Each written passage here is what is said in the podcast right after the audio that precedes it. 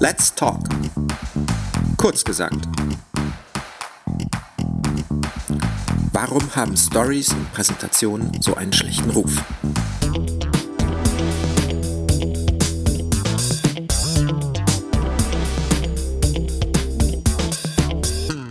Das ist ja nur Marketing.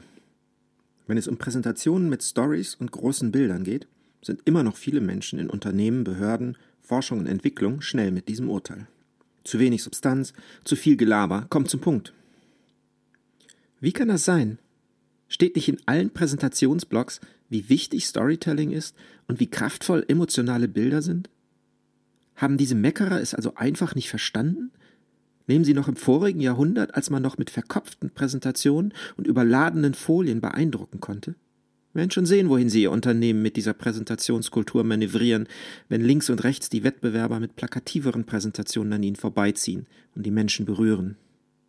Oder ist es gerade umgekehrt und wir Marketingleute haben nichts verstanden, romantisieren über Emotionen, wo Wirtschaft und Wissenschaft von Zahlen und Fakten getrieben sind? Ist am Ende gar das, was vielleicht für Endkunden gilt, überhaupt nicht auf Kommunikation in und zwischen Unternehmen anwendbar? Business ist Business und da regiert der Kopf. Ich glaube nicht. Aber ich glaube auch, dass der Ruf von Stories, Bildern, Zitaten, also allem, was dazu dient, die Präsentation emotional aufzuladen, zu Recht so schlecht ist, wie er ist. Oft ist nämlich all das bloß aufgesetzt, über den Inhalt gestülpt als Deko, um mehr Würze in eine Präsentation zu bringen, die sonst nicht schmecken würde. Schon die Formulierung emotional aufladen entsteht aber aus einem Missverständnis, genauso wie da muss noch mehr Würze rein oder wir brauchen noch einen Wow-Effekt.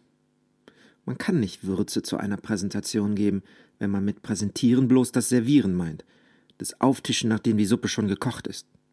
Das Auge isst mit, ja, aber eine fade Suppe schmeckt trotzdem fad.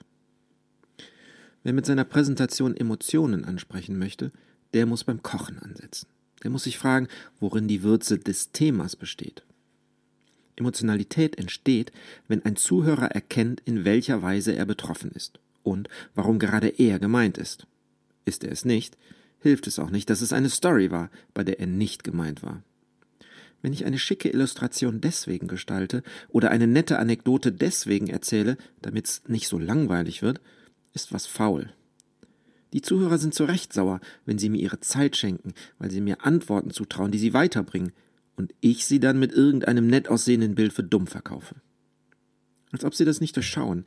Wer nur hübsch anrichtet, weil sonst auffällt, dass das Essen zu fad schmeckt, der wird von intelligenten Zuhörern durchschaut und hat ihr Misstrauen verdient.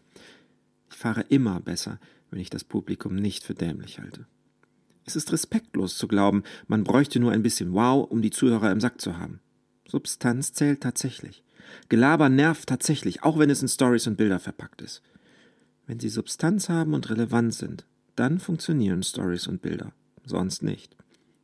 Es geht gerade nicht darum, ein langweiliges Thema emotional aufzuladen. Es geht darum, sich ein emotionales Thema zu erarbeiten und dann akribisch herauszuschälen, worin genau die Emotionalität des Themas für die Zuhörer besteht. Warum glaube ich, dass die Zeit meiner Zuhörer gut investiert ist, wenn sie mir zuhören? Welches Aha-Erlebnis werden sie haben? Wenn es um das Aha statt um das Wow geht, dann geht es automatisch um Geschichten dann ist die Präsentation die Story. Und die Zuhörer sind ihre Helden. Und sie werden nicht meckern, sondern die Story mögen, weil es ihre Story ist.